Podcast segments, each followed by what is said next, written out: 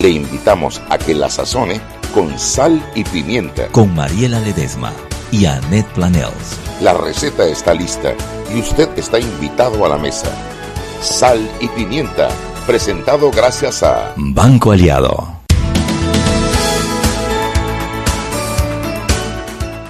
Buenas tardes, bienvenidos a Sal y Pimienta, su programa para gente con criterio. Chuy, vamos a jugar. Mariela, con criterio. Yo tengo criterio, por eso vamos a hacer un juego, Chuy. Vamos a jugar que yo estaba, pero no estaba. Aquello era invisible, Chuy, que para, no salgo en la cámara. Para aquellos que nos están observando por omegastereo.com o por Facebook ninguno Live. Me ve, ninguno me ve. Está apagada aquí la está cámara. la mano, aquí está la mano, pero la cámara de, de Omega Stereo es esta. ¿o Ah, no? mira, la cambiaron. Ahora Sí, nos miran sí, con sí, mejor ángulo. Para que vean que sí estoy. Aquí estamos, aquí estamos, aquí estamos. Yo estoy jugando a que soy invisible. Mariela está comiendo. Calla boca, zapa.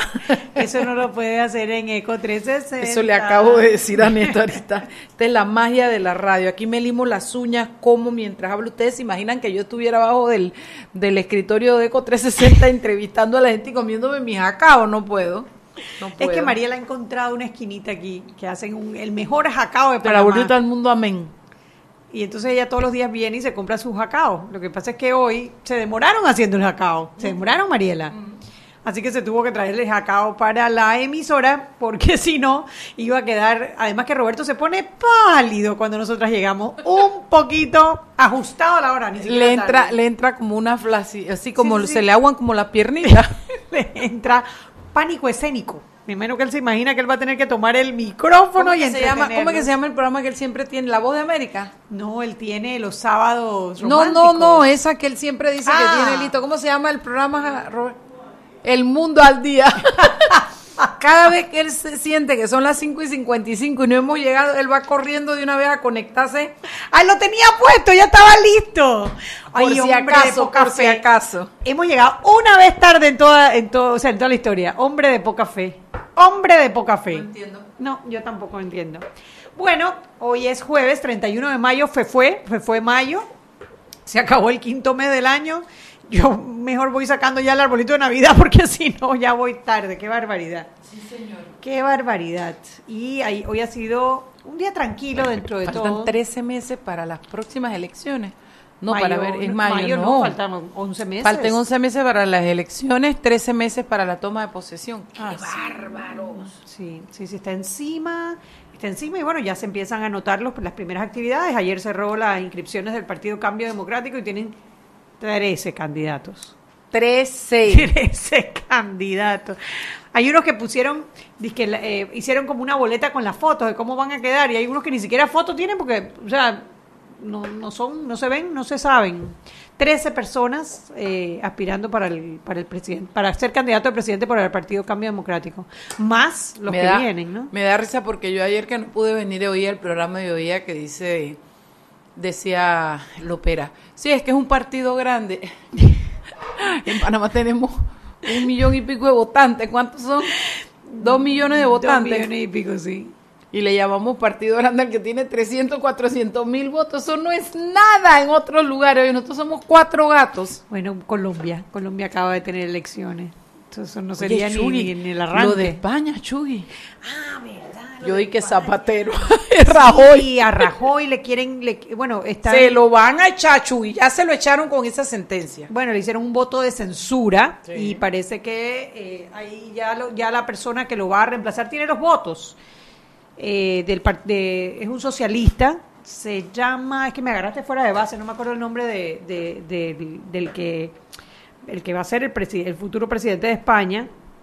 El tema es que va con los votos de Podemos y de los independentistas. Y parece que eso va a ser eh, todo un tema eh, a la hora de gobernar. Pero tú lo que sabes lo que es bueno de este de esto que es de cámaras, ¿no?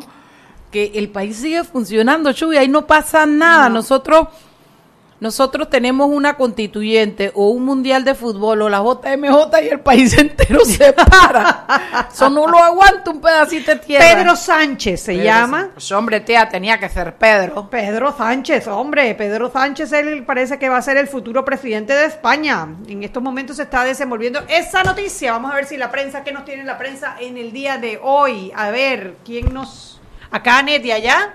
Henry Cárdenas. Henry, ¿cómo estás, Henry? Bastante bien, gracias a Dios. ¿Ustedes por allá cómo andan? Dime que Te, te vi, disfrutaste. te, vi, te, vi, te vi metiendo tus puntos ayer, Henry, parlando de puro fútbol y pura cosa.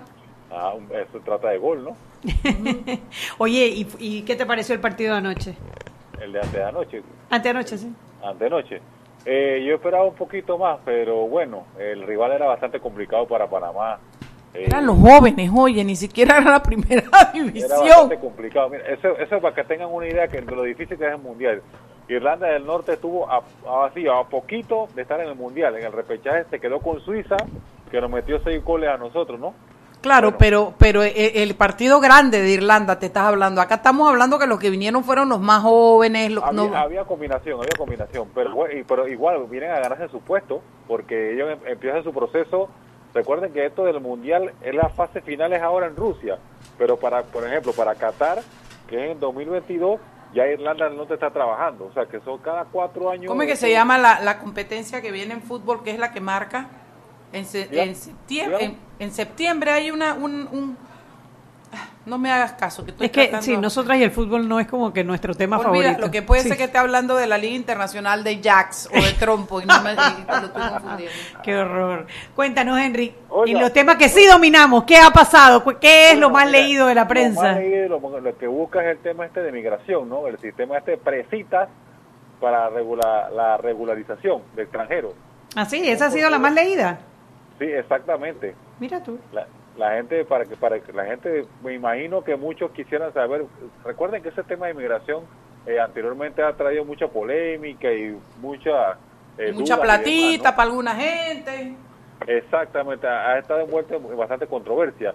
Y me imagino que por ahí es que la gente está buscando y comentando al respecto no es que el Servicio Nacional de Migración ellos informaron que eh, han puesto para llenar un formulario de precita eso no quiere decir que automáticamente ya empieces el proceso O sea que ya la gente piensa que ya, crisol de razas, nos llenamos de extranjeros de nuevo. Exactamente, el, el llenar el formulario es para que tengas una cita. por Pero parte- este Henry es para un censo.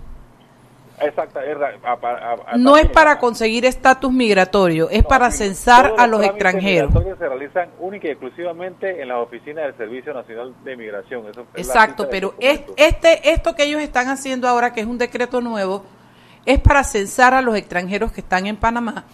Y me, un- y me imagino que eso hará que después de la precita y Ajá. después de tener el censo, escuché hoy al, al, al director en, en, en Telemetro, Correcto, que dijo incluso que está comprobado que creo que desde septiembre del año pasado para acá están saliendo más venezolanos de los que entran. Entonces ha habido como, ellos quieren tener claros los números y bueno, la gente de una vez saca su suspicacia porque claro, como la experiencia ha sido que siempre es- terminan con su crisol, eso Así es lo que los tiene, pero realmente se supone que de aquí no es que va a salir un nuevo crisol, sino que es el censo para que sepamos quiénes son, dónde están y cómo están, etcétera, No, y, a- etcétera. y parte del documento, que el comunicado que ellos mandan, eh, abro cita, es importante subrayar que el sistema entrega al interesado una precita y no significa que al obtener su formulario el extranjero tiene una cita formal para regular, para regular su estatus.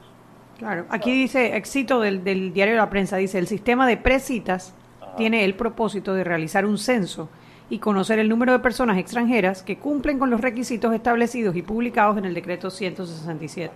Pero la gente exacto, la gente ya enseguida piensa, crisol de razas y seguro se prenden todas las alarmas. Que no te extrañe que lo hagan, Chuy, porque la verdad es que con este presidente que tenemos te dice una cosa, te dijo una cosa al principio y te está diciendo otra cosa al final en varios temas, así es que pudiera ser, no sé. Bueno, habrá otro, que... otro tema importante, bueno, lo que comentamos ayer, pero sigue todavía eh, Vigente. lo, había, lo había vigente y es que lo habíamos comentado como eh, los temas de mañana, ¿no? Ajá. Y era eh, lo de la corte. Ah, sí, vi que, vi que nuestro amigo Cecilio Sedalice admite pero no suspende. Así mismo es.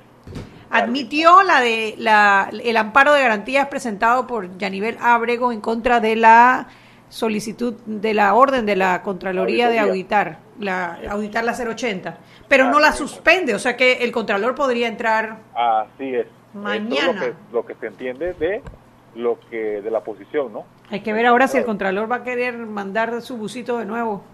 Que esperemos el lunes qué pasa, o mañana puede ser. Mañana es, día- mañana es día laboral.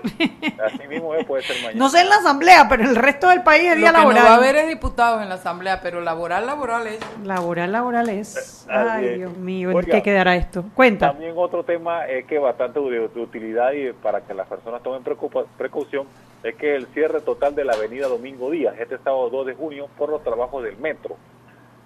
Ajá. Será a partir del sábado eh, 2 de junio a las 10 de la noche hasta a las 6.30 de la mañana del, do- del domingo 3 de junio. O sea que hay que desde ya planear para tomar vías alternas. Exactamente lo que a esas horas por cuestiones Se ha de vuelto trabajo como inteligente salir, el MOPA.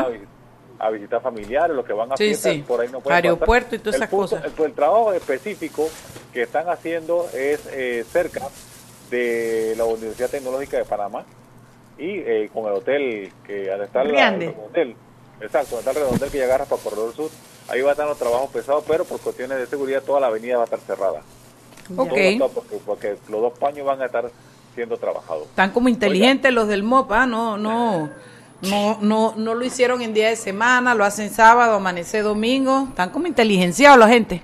Bueno, no, y, y, pues, también es, acuérdate que es fin de semana y mucha gente sale, ¿no? Eh, quincena, así que mucha gente sale también. Y es bueno que la gente tenga toma, la, que conozca para que tenga Claro, eh, claro. qué medidas puede tomar, por dónde agarrar o tomar o dirigirse.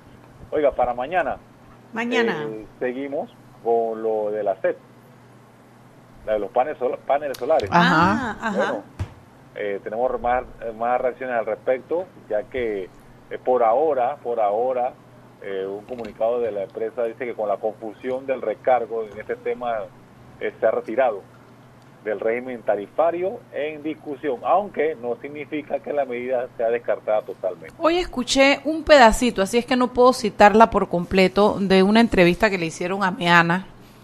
Y según él explica, nunca fue una idea de ponerle un impuesto al sol. Y no lo dudo, porque en este país todo lo, tergiversamos y lo hacemos como nos conviene para que sea un- una noticia sensacionalista. Aparentemente los que no tienen paneles pagan algo por un derecho de la transmisión y esto era lo que se iba a hacer acá. Me prometo informarme mejor y mañana después de leer la noticia para poder aclarar. Exacto, exacto. Sí, el tema es que tú tienes, tú tienes una energía disponible Ajá. y tú pagas por esa, por esa energía disponible. Entonces, eh, si tú estás, si tú tienes paneles solares y estás conectado a la red, no estás pagando por esa energía disponible que el resto de los que pagan sí están pagando. Ahora, habría que ver, porque también Porque en que otra pagar por noticia, algo que no vas a usar. porque lo vas a usar en el caso de que tus paneles no te den eh, la Mm, energía suficiente. O sea, te tienen que tener la luz, la, la energía disponible para que tú la utilices. Venga, Eh, ese es el tema. Ahora hay que ver, hay que ver porque también, también dicen que es que el, el, el cobro iba a ser muy alto. Pero bueno, igual, habrá que traer, nos comprometemos que la otra semana traemos a gente autorizada para hablar del tema, porque yo creo que esto hay que profundizar. Invítame a Ana, ve. Eh, voy a inventar a Meana. Él ha estado aquí. Yo creo que aquí hay una cuestión Una de comunicación, porque si desde el principio Lo llaman a dicen. una conferencia, eh, estoy aquí para explicar esto, pregúntemelo, o sea, todas sus dudas, ¿me entiende? Claro. Yo creo que de repente todos los, quizás los malentendidos Bueno, o la, la comunicación original, que ha sido- el, el objetivo de la iniciativa se diera conocido desde el principio. Es que es el, Como siempre, ese Sí. es el lado flaco de este gobierno. Henry, nos pasamos. Chao, chao, te Chao, vemos saludos, mañana. nos vemos. Bueno, nos vemos ahorita después en el cambio. Vámonos al cambio. Sal y pimienta. Seguimos sazonando su tranque Sal y pimienta. con Mariela Ledesma y Annette Planels. Ya regresamos. De grande a más grande, estás listo para dar el paso. Es hora de llevar a tu capital, a tus negocios y a tu patrimonio al más alto nivel financiero. Da el gran paso. Banco Aliado, vamos en una sola dirección, la correcta. Para que su local, servicio o producto se dé a conocer o incremente ganancias, anúnciese en Sal y Pimienta 391-7670-6671-3411. Si usted nos escucha, sus clientes también. Sal y Pimienta 391-7670-6671-3411. ¿Quieres hacer una gran jugada en esta fiesta del fútbol? Cámbiate a Claro y participa por uno de los 10 televisores LG. Solo tienes que adquirir tu plan postpago desde $19.99 o mantener tu cuenta al día. ¡Claro! Seguimos sazonando su tranque. Sal y pimienta. Con Mariela Ledesma y Annette Planels. Ya estamos de vuelta.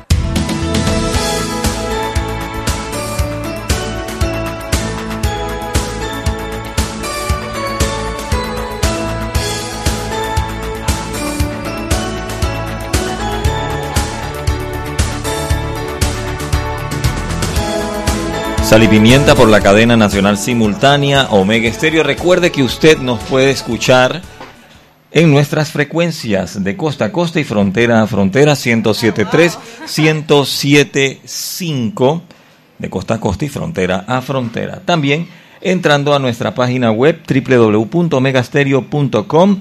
Allí tiene dos opciones en la parte superior del lado derecho que es ver y escuchar o simplemente escuchar el programa. En estos momentos también estamos transmitiendo en el Facebook Live de Sal Pimienta PA, allí nos puede escuchar y ver, y canal 856 Cable Onda, las personas que tienen el sistema de Cable Onda, canal 856. ¿Nos quiere escuchar en su celular? Pues puede bajar la aplicación Tuning Radio, TuneIn Radio, busca radios locales, Omega Estéreo y allí nos puede sintonizar.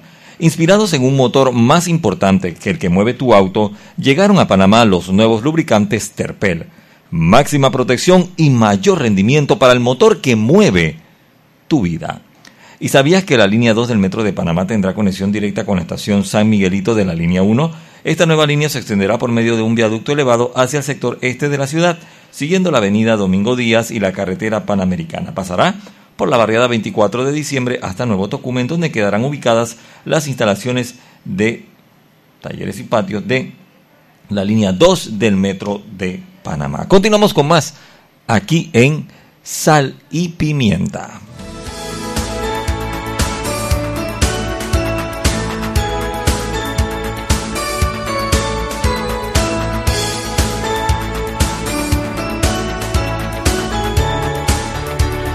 Gracias, muchas gracias.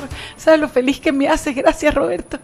Tuviste que le... yo no, voy a no, cállate que si eres honesta sabes que hasta le puse las manitos así porque iba a poner ti. Le puse las manitos así de ruego para que eres un hombre fácil, Roberto. ¿Cómo que te ponen las manitos así ya tú le das en la hoja a ella? Y eso pues? que no le puse la mirada de gato con botas.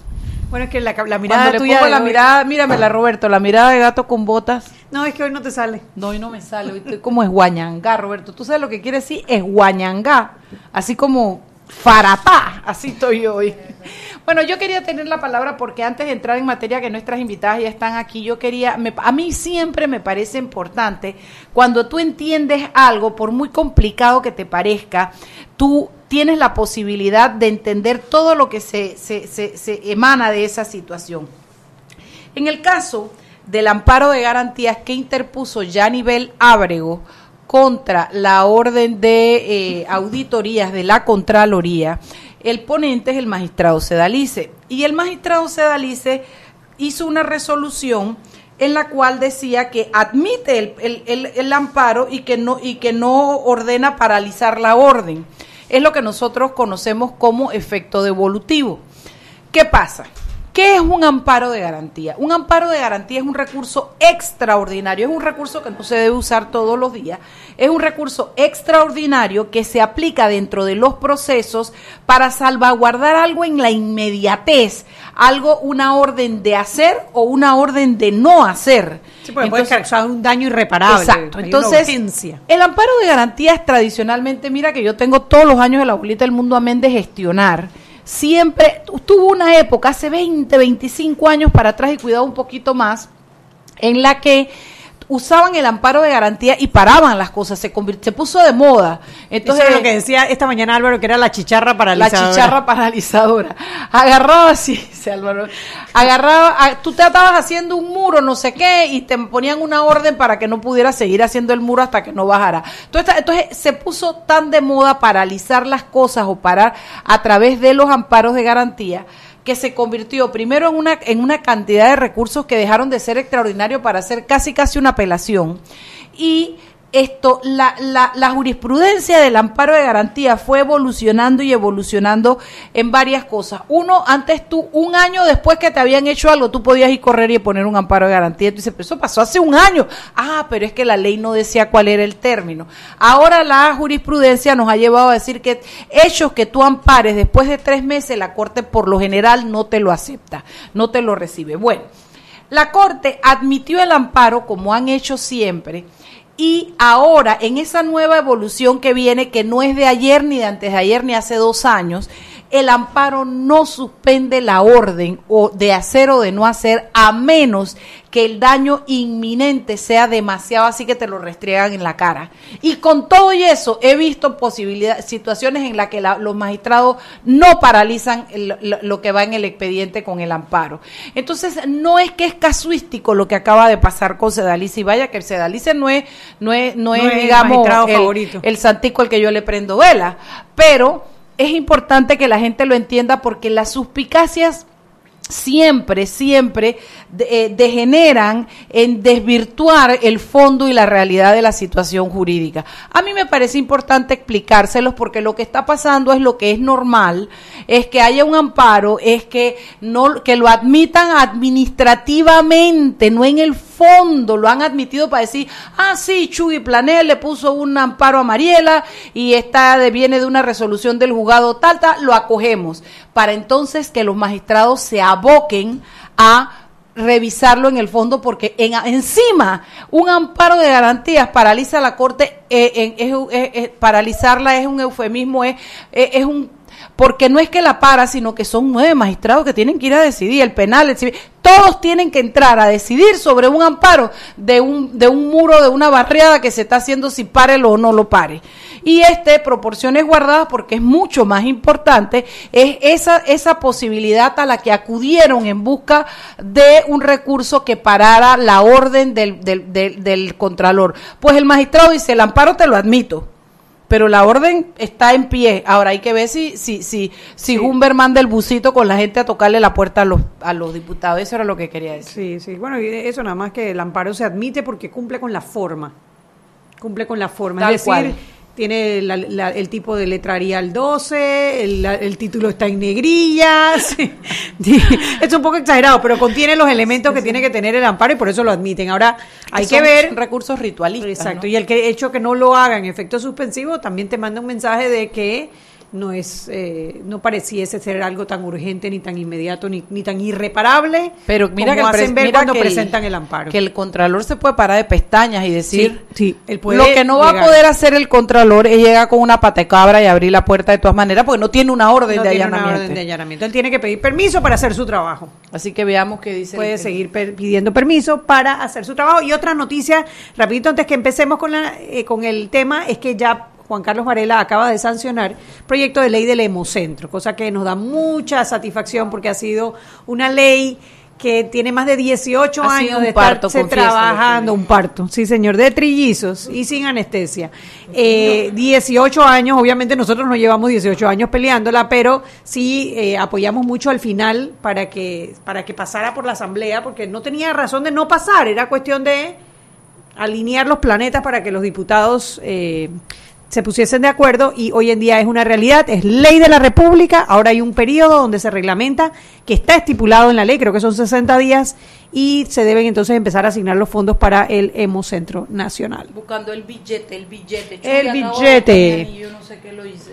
Y tú vienes votando todo, todo lo vienes votando. yo cuando me, cuando me farato y me dan esas cosas esa es, completo, Chuy. Sí, yo me estoy dando cuenta, sí. Vamos a hacerte bullying aquí para ver si, a ver si corríes.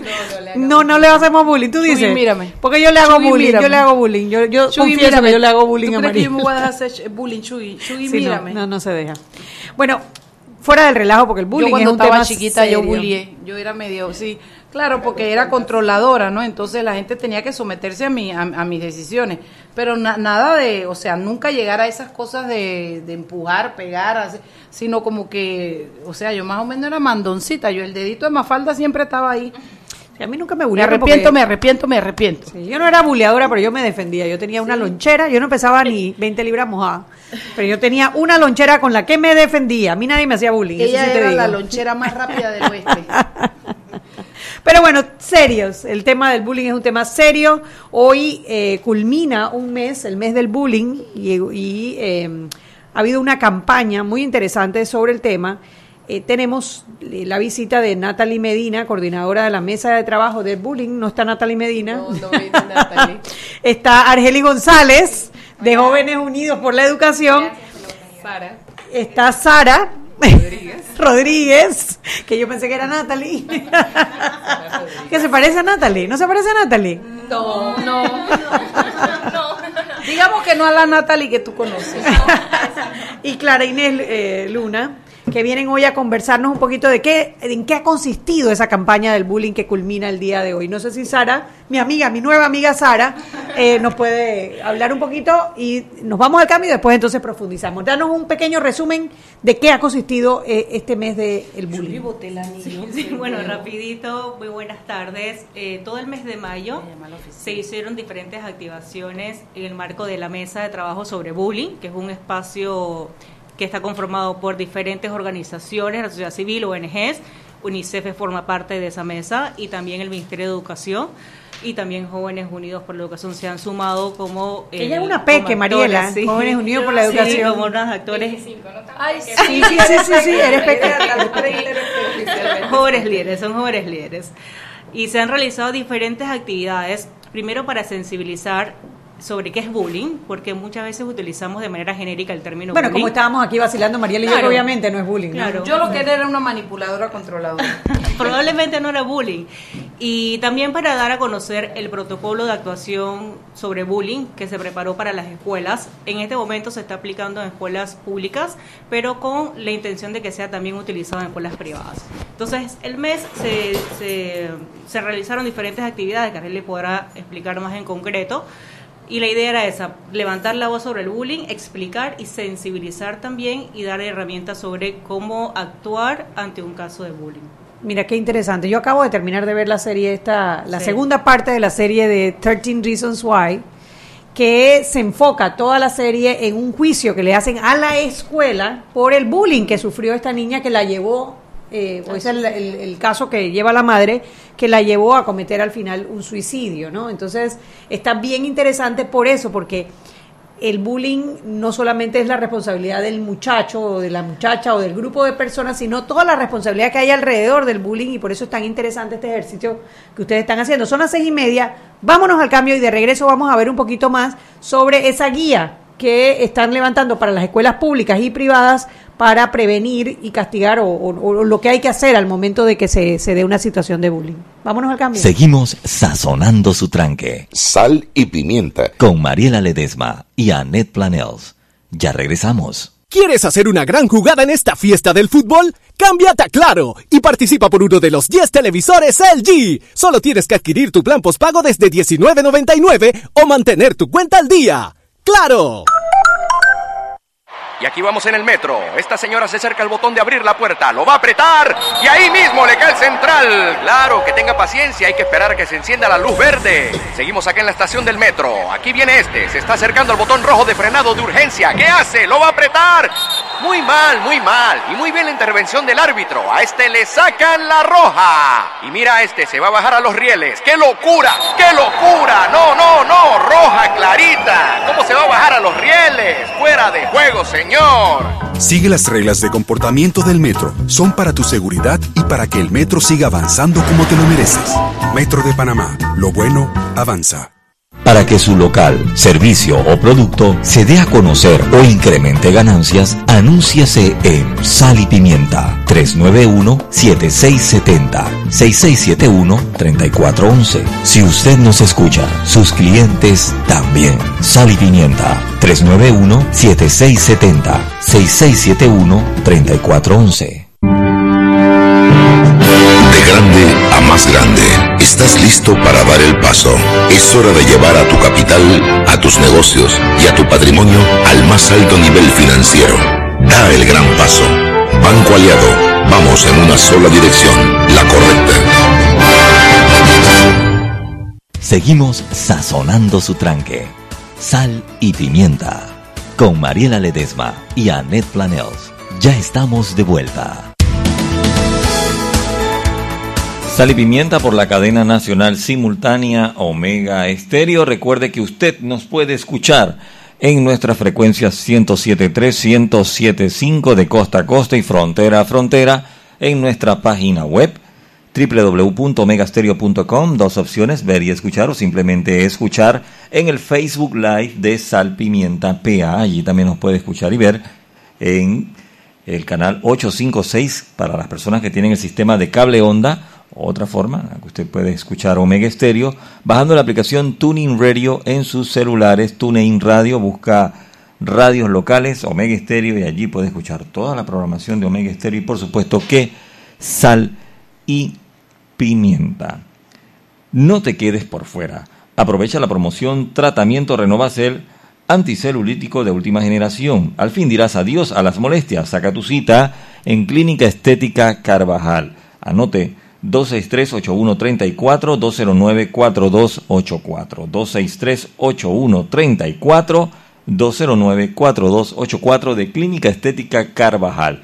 Y si eres usuario de Movistar, con un plan prepago o pospago y acceso a la red LTE, solo tienes que descargar el app Movistar Play desde Google Play o App Store. La transmisión será totalmente gratuita, sin costos adicionales y sin consumir tu data. Movistar es diferente. Continuamos con más aquí en Sal y Pimienta.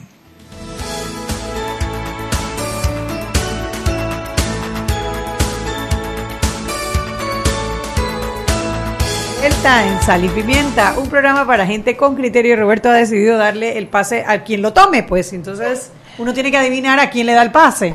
Está bueno este tecito de cranberry, Chugui, pero como es Roberto, él piensa que es seco herrerano con cranberry.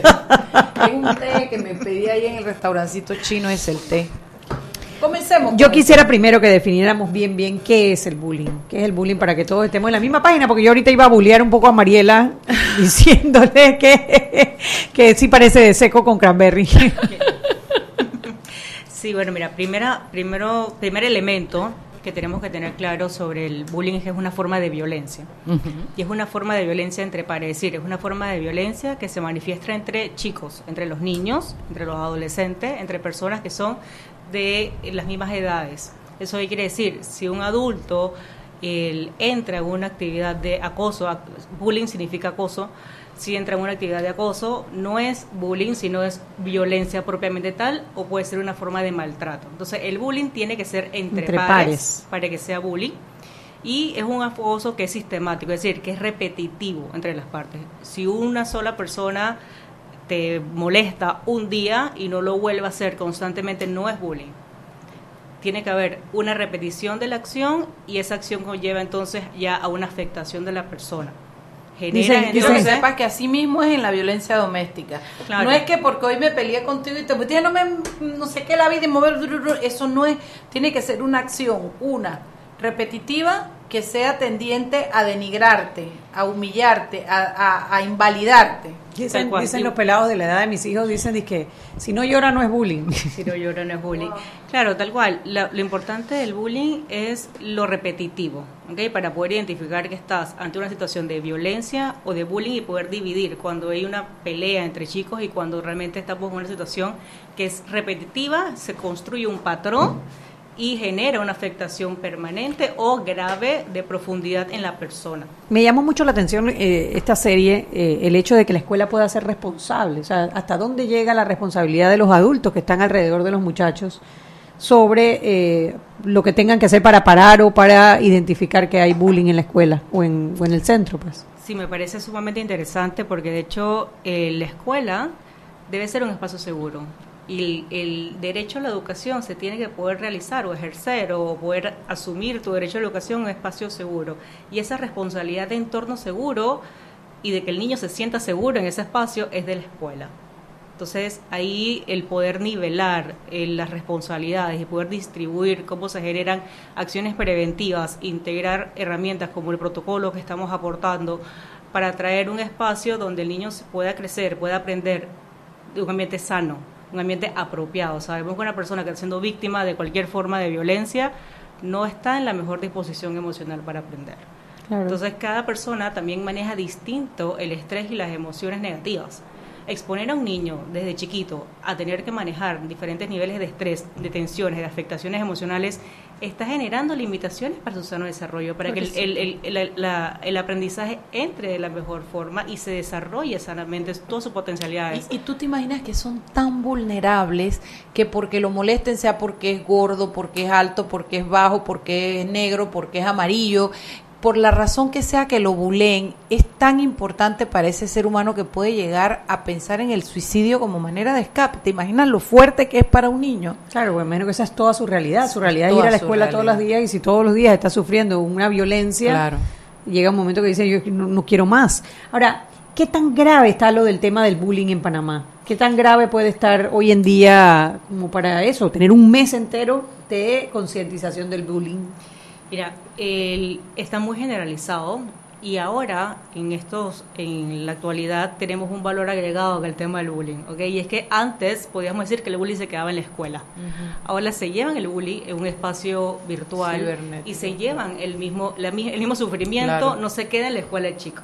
Se entera la comunidad, se entera la familia, se entera los demás grupos de amigos y la afectación se profundiza. Entonces, claro, la gravedad que tiene ahora el bullying es más grande que la que podíamos hablar hace 20 años, que no es que no existía el acoso escolar, no es que no existía este tipo de violencia entre pares, lo que pasa es que ahora conocemos las consecuencias. Ahora la ciencia también nos da evidencia de cómo afecta el desarrollo cognitivo del niño estar en un entorno donde constantemente está recibiendo el estímulos negativos o constantemente está sintiéndose afectado emocionalmente. No sabe, cada persona maneja las emociones de manera distinta.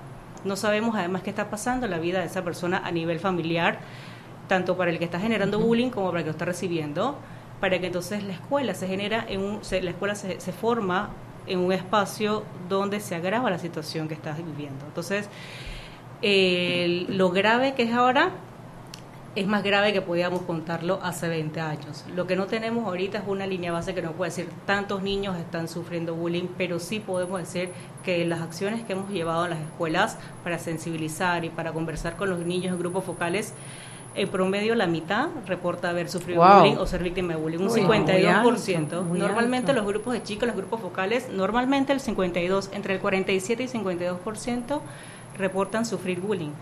Wow, muy fuerte. Eh, Argelis, eh, tú, bueno, tú eres una peque, tú tienes que 25 años, Sí, o sea que no hace 25. mucho tiempo que saliste de la escuela. Ya la está enrolando, ya la está enrolando. Ya yo la estoy viendo como le está tirando el gancho. dale, dale, dale. ¿De qué? dale. ¿De cosa de qué? Para Y digo, ya está enrolando la Ah, por supuesto, el viernes la traemos. no, lo que quiero saber es tu experiencia pues, dentro de tu escuela, si nos puedes Claro, Yo compartir. le comentaba a Clara que, pues realmente, en mi, en, cuando yo estuve en la escuela, yo en sí, en sí no sufrí de bullying.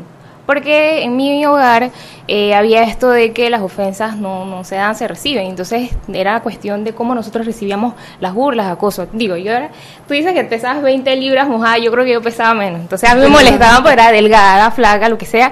Y había constantes burlas, pero eso no llegaba a afectarme. Sin embargo, sí pude ver compañeros que dejaban de ir a la escuela incluso a razón de las burlas. Y por lo menos un compañero que tuvo un problema de acné tan grave que era acosado todos los días en la escuela y para nosotros era muy difícil porque los profesores no hacían nada. Los profesores lo decían como que, ¿qué podemos? Es que más ellos se preguntaban, ¿qué podemos hacer? O sea, ¿por qué yo me voy a meter en eso? Eso es cosa de niños. Entonces, las actividades que nosotros estamos haciendo están orientadas a desmitificar eso.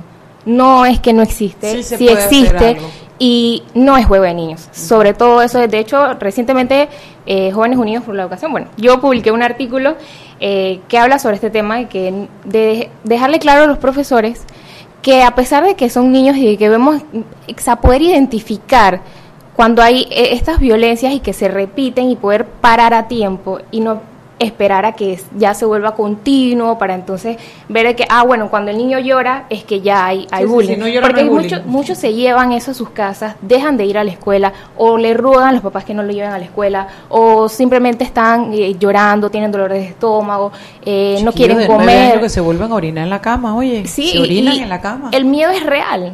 Por eso decimos, o sea, un, un es, es un enemigo real. Y quizás tendemos a minimizar, o sea, que te dicen que tienes acné, oye, sí, pero si tienes acné y se te va a quitar, y uno tiende quizás a minimizar el impacto que, que eso está teniendo Pero en no, el no niño. sabemos, exacto, no sabemos la carga de que por sí verse al espejo y no, no agradarle ya es complejo. Ahora recibir todas esas burlas de gente que se está recordando o que te está molestando y tú dices, basta, pues no. Argeli, no- me parece importante, dijiste algo de cómo en tu casa te enseñaron a cómo manejar las burlas. Sí, era, era, era como muy básico, era tan obvio que pasaba desapercibido. Simplemente eh, te molestan, pero tú eres eso. No, lo- no lo soy. Ah, bueno, entonces, ¿por qué te vas a molestar? O sea, era un, eh, fue muy, muy, O sea, logró que tú te separaras de lo que te decían. sí, O por sea, eso... lo- ponía- y no te afectaba, ese es el punto. ese es el no punto, te o sea, afectaba. el, quizás las, las burlas existieron, las, sí hubo muchas burlas y apodos, y entonces me decían, que esqueleto sin tumba, ponte. Esqueleto sin ¿Qué es tumba, eso? ¿Qué es eso? Entonces, yo, algunos me reía, algunos me, ponte que me enojaba, pero no llegaba al punto de llegar a mi casa y llorar a mis papás o acusar incluso, ni siquiera llegué a acusar, porque no, me, no llegaba a herirme. Pero eh, no todas las personas somos iguales, no todos recibimos la misma educación, no todos tenemos ese núcleo familiar que te permite tener esa seguridad. Es que ese- yo creo que esa es la clave, ¿no? La seguridad. Exacto. Esa autoconfianza que la vas desarrollando con los años. Y algunos demoran más en, en- en tenerla. y la algunos nunca la tienen. Por supuesto. Entonces, la otra parte de esto fue quizás, tú- o sea, la seguridad, man- mantener esa seguridad, pero también ser consciente de que lo que haces tiene consecuencias. Si tú ofendes o agredes, estás, estás causando algo en otra persona, así que tener cuidado con eso. Y eh, a tratar de que no, no hubo violencia en mi hogar, o sea, no, no veía ese, eh, mis papás si tenían algún inconveniente, pues lo resolvían hablando, si nosotros peleábamos, eran, eh, eh, nos sentábamos, bueno, mis hermanos y yo, nos sentaban y, y se conversaba y esto hay que resolverlo de otra manera. Entonces eso también era en la escuela. Si tenías un problema con un compañero, resolverlo de una forma no violenta. Porque... Pero ahí necesitas la intervención de un adulto, de un profesor. La guía, la guía, esté por supuesto. preparado para manejar esta situación. Y ahí es donde entra la importancia de este protocolo. Cuéntanos un poquito sobre ese protocolo. Sí, del, del protocolo y también voy a hacer un paréntesis en la reacción en la casa. Es importante también cuando los niños llegan a, a la casa y nos cuentan, o incluso los adolescentes, y les cuentan a su padre alguna situación, o están viendo que el niño, los padres están viendo que el niño o el adolescente está distinto, está apático, no quiere ir a la escuela, les pasa algo, es importante que lo escuchen y no minimicen la situación y sean empáticos también con lo que está viviendo la persona o el- su hijo o hija de manera que sienta ese niño, ese adolescente que está que tiene un entorno seguro, que está protegido y que es una situación que, en la que está siendo respaldado. Muchas veces los padres de familia también dicen, bueno, si te pega, pégale, o contéstale, o no te dejes. Y lo que está, lo- muchas veces estamos exponiéndolo también a, su- a seguir manejando solo una situación que no, no sabe manejar y que, se, que le está afectando. una violencia más arriba. Claro, claro. Sí, bueno, son las 6 y 45. Vámonos al cambio. Se va el programa, se va volando. Y de regreso, hablemos un poquito sobre esas mesas de participación. Seguimos sazonando su tranque Sal y pimienta. con Mariela Ledesma y Annette Planels. Ya regresamos. De grande a más grande, estás listo para dar el paso. Es hora de llevar a tu capital, a tus negocios y a tu patrimonio al más alto nivel financiero. Da el gran paso. Banco Aliado, vamos en una sola dirección, la correcta. ¿Quieres hacer una gran jugada en esta fiesta del fútbol? Cámbiate a Claro y participa por uno de los 10 televisores LG. Solo tienes que adquirir tu plan postpago desde $19.99 o mantener tu cuenta al día. ¡Claro! Seguimos sazonando su tranque. Sal y pimienta. Con Mariela Ledesma y Annette Planels. Ya estamos de vuelta.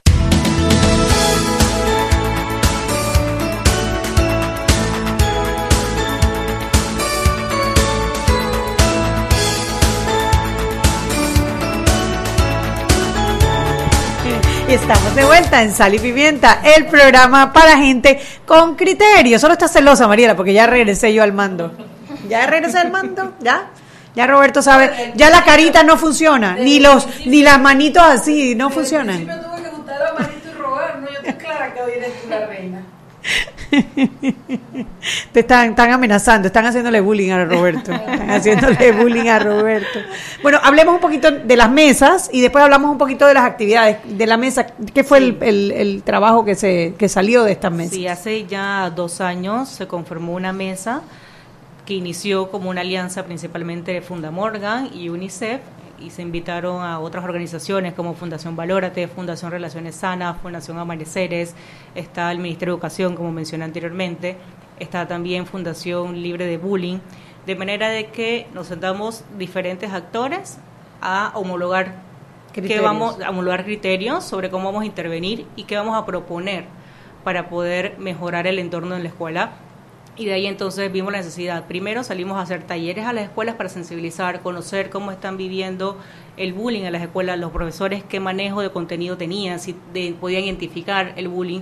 Nos encontramos que no, que había una, una debilidad en poder entender qué era bullying y cómo diferenciar cuándo es bullying de cuándo es un relajo entre Una chicos, de cuándo es violencia. Eventual. Y entonces, una de las herramientas que nos solicitaron principalmente los educadores fue tener una ruta de atención. ¿Cómo conozco, el- la, cómo tengo indicadores para reconocer la situación y cómo canalizo? ¿A dónde lo refiero? ¿Cómo lo refiero? ¿Cómo organizo una intervención?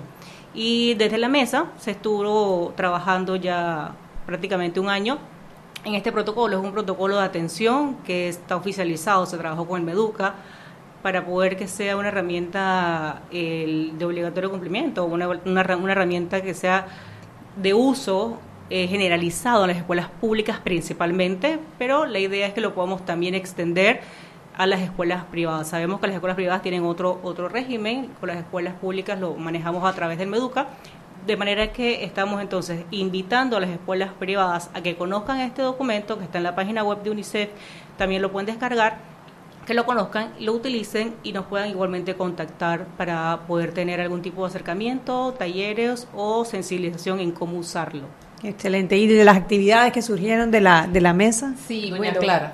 Doña Clara Luna, que no le hemos dejado hablar. Mariela, no la has dejado hablar. Yo ni he hablado.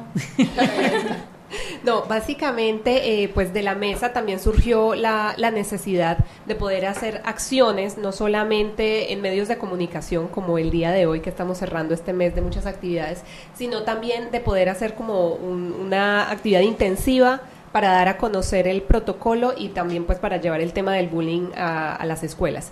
Entonces se hicieron desayunos de trabajo con diferentes organizaciones de la sociedad civil que trabajan el tema y que podrían estar interesados en conocer las acciones. Se hizo todo un paquete de redes sociales que hemos estado compartiendo todas las fundaciones que hacemos parte de la mesa, los organismos internacionales y también autoridades del gobierno nacional para darle mucho más alcance. Hemos estado haciendo, como comentó Argelis, artículos de opinión que estamos publicando en los diferentes periódicos para que desde los diferentes actores abordemos el tema y demos a conocer más la profundidad que tiene el, el acoso. Eh, también estuvimos en un programa, voy a hacer la cuña, pero bueno, ahí está Doñito Adames, de debate abierto especial la semana pasada, abordando este tema para también entonces llegar a ese público de, de televidentes. Hemos estado en radio un par de ocasiones y ahora entonces también... eh, Estamos, y le voy a dar la palabra a Argelis, estamos lanzando el reto anti-bullying, que es una forma más de comprometer a los jóvenes sobre este tema que les compete a ellos, porque no es solamente, digamos, que de arriba hacia abajo venga la solución, que es el, el protocolo, sino que ellos también queremos o queríamos darle el espacio para que puedan participar en ser parte de la solución y en qué se comprometen ellos para también contribuir a tener unos entornos más saludables en los cuales crecer. Así que jóvenes unidos por la educación, que son muy, muy creativos. Muy activos, lo hemos visto en redes sociales, Muy, sí. ah, eh, muy digamos, eh, contentos de, de esta alianza con la mesa anti-bullying. Ellos han creado, digamos, esta parte más lúdica y de participación para otros adolescentes. Nosotros estamos más felices todavía de la- tener la oportunidad de poder trabajar con estas organizaciones y bueno, gracias. Sobre el reto anti-bullying, eh, se llama así, es un concurso de videos, se llama hashtag reto anti-bullying, lo vamos a hacer a través de Instagram. Eh, el video debe ser de 30 a un minuto, de 30 segundos a un minuto y debe responder cómo puedes prevenir el acoso en tu escuela, comunidad u organización. Eh, tienes que subir tu video a tu cuenta pública de Instagram eh, llenar un formulario y aceptar eh, los términos y condiciones del concurso, en que va a estar en el enlace de la biografía de la página de, Instagram de Jóvenes Unidos por la Educación. Y este video eh, puedes hacerlo solo, puedes hacerlo también con tus amigos. Y tienes que etiquetar a Jóvenes Unidos por la Educación y utilizar el hashtag reto antibullying. Eh, puedes tener de 13 entre de 13 a 18 años, pero en el video pueden aparecer chicos de menor edad. Queremos, obviamente, el tema de 13 a 18 es por el uso de las redes, ¿no? Claro. Pero puede participar perfectamente tu vecinito de 5 añitos, lo que sea. Eh, lo importante es que tengas una forma creativa de transmitirnos cómo puedes dar una solución y, pues, de paso prevenir el acoso escolar. Con el premio. Exacto. que Eso es muy importante. La motivación para Eva, subir el video, ¿cuál es? eh, son mil balboas para desarrollar un proyecto en contra del acoso escolar en tu escuela, organización o comunidad. Y pues nosotros lo vamos a ayudar un poco en la supervisión de, de- de este proyecto y la implementación del proyecto. La temática del, del video no es el proyecto, la temática del video es cómo puedes prevenir el bullying. Eso Así es. Ese, es sobre eso debe Queremos, girar tu queremos, exacto, queremos ver qué, qué ¿Qué dicen ideas los chicos, los sí, chicos? porque estamos seguros que van a salir ¿Qué se les cosas. ocurre? Exacto, van a salir, a salir muy buenas cosas de, Estoy de- segura de que lo que no se les porque son las víctimas, entonces ellos están en capacidad y tienen una mente muy abierta y muy despierta, tienen, están en capacidad de generar soluciones que a lo mejor a los más adultos se nos escapan, ¿no? Sí, ellos pueden ver cositas que de pronto nosotros en todo este tiempo no hemos visto y, y, Y el, el- más el lejos. reto no incluye para nada a los profesores porque siento que los profesores eh, no están tan involucrados y la verdad es que a- a- a- increíblemente hay alumnos que le hacen bullying a los profesores. Bueno, ahí. Bueno, el, eh, sobre los profesores, la intervención lo incluimos en la parte de que al aceptar, al entrar a las bases, puedes revisar que necesitas tener el aval de un adulto. Pues de pronto un profesor, en- si es en la escuela, el profesor colabora eh, en este proceso, pero queremos que sea salga de los niños. De pronto, si un profesor quiere aparecer en el video, no hay ningún problema, en las bases no hay restricciones sobre, el, sobre los profesores, pero eh, lo que queremos es que salga de los niños. No. darle la, la oportunidad a que ellos desarrollen, Y en sean todo ellos caso- quienes desarrollen. En todo caso, yo, yo aportaría también que eh, hay para los diferentes públicos diferentes herramientas que han venido desarrollándose en la mesa. Entonces, por ejemplo, el protocolo de actuación es prácticamente dirigido para los docentes, para que sepan cómo identificar en el aula de clase. ¿Qué es el protocolo de actuación? El protocolo, eh, bueno, es el que Sara acaba de, de explicar, que salió eh, como una necesidad que se identificó después de las primeras actividades que la mesa comenzó a realizar en escuelas y es una guía muy sencilla, paso a paso, de cómo identifico si tengo un problema de acoso escolar en mi salón de clases, qué debo hacer, incluso trae, que eso me pareció muy, muy novedoso y después cuando hicimos la presentación junto con Jóvenes Unidos a la Educación en la Cámara de Comercio, Exacto. tiene incluso documentos como eh, base, formularios eh, básicos que pueden utilizar los diferentes maestros de diferentes escuelas para llegar a acuerdos con los, eh, digamos, involucrados en, en, en Eso me tema. parece una herramienta bien valiosa, porque le da al, al educador la posibilidad de intervenir con herramientas ya probadas y de tener un resultado efectivo, ¿no? Y de, y de, y de parar la violencia con, con determinado grupo de gente. Exacto, entonces eh, para ese grupo, que son los docentes, está el, el protocolo, mientras que la idea del reto eh, anti-bullying es también involucrar a los Exacto. jóvenes y a los adolescentes como parte de la solución y que sea con toda la creatividad que ellos eh, Claro. manifiestan. Yo creo que la conciencia sobre el bullying existe. O sea, ya, lo, ya yo creo que los jóvenes saben lo que es el bullying. Sí, lo, ha quedado demostrado en varias actividades que hemos hecho. Aparte de, tenemos esto del concurso, que ya es lo último cerrando el mes y lo vamos a extender hasta junio para que puedan participar. Pero, por ejemplo, el 3 de mayo hicimos en el gimnasio del Instituto Episcopal San Cristóbal un, una, un super taller, o más bien super talleres porque eran talleres simultáneos en el que se desarrollaban diferentes eh, actividades eh, en respuesta obviamente o que se trataban temas por ejemplo de emocionarte que trataba de, de ver un poco el tema de la confianza en sí mismo también estaba súper valioso que estaba también en ese tema esto para el bullying habían diferentes actividades y en esa involucramos tanto a estudiantes como a profesores. Eh, tuvimos participación de tres escuelas estaban alrededor de 160 estudiantes así, en 10 talleres distintos, de forma simultánea, cada 7 minutos iban pasando por una rueda donde había un tallerista acompañado del profesor, de un profesor que había eh, venido con alguna de las escuelas, fue seleccionado de forma aleatoria, ahí se, le- apoyó con el tallerista y veía la reacción de los chicos ante los talleres, y eso fue increíble.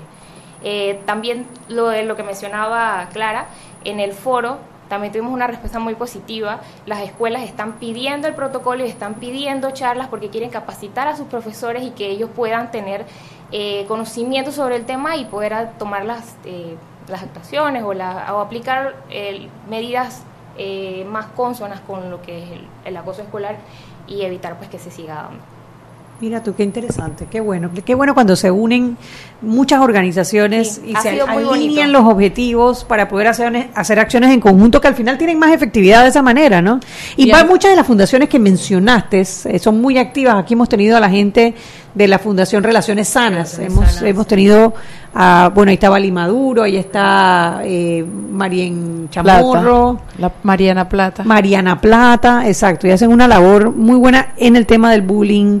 Hoy, de hecho, hay una un evento. eh, Hoy sí, el, eh, ¿dónde es que es el evento hoy? El evento es en el Marriott, creo que es. Eh, en el Marriott es correcto, a las siete y media, eh, sobre el- las enfermedades mentales. Y está la Fundación eh, Relaciones Sanas.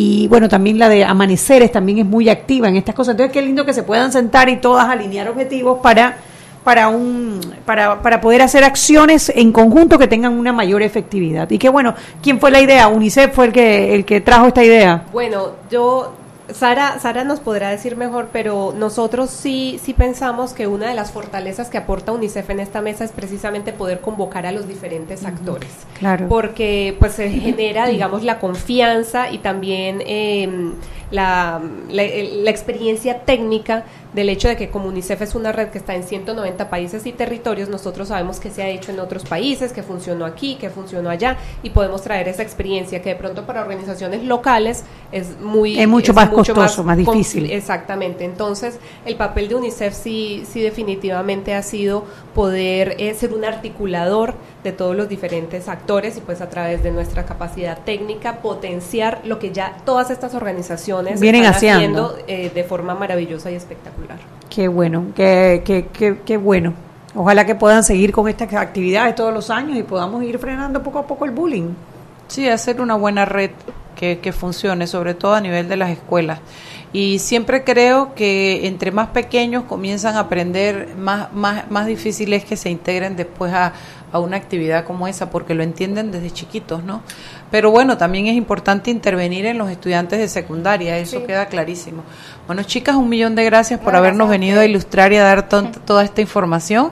A usted que nos ha escuchado todo el programa, gracias por su audiencia y bueno, ya ve, cosas están pasando. Siempre hay gente buena trabajando para mejorar la calidad de vida de los panameños y todos los que vivimos debajo de este cielo.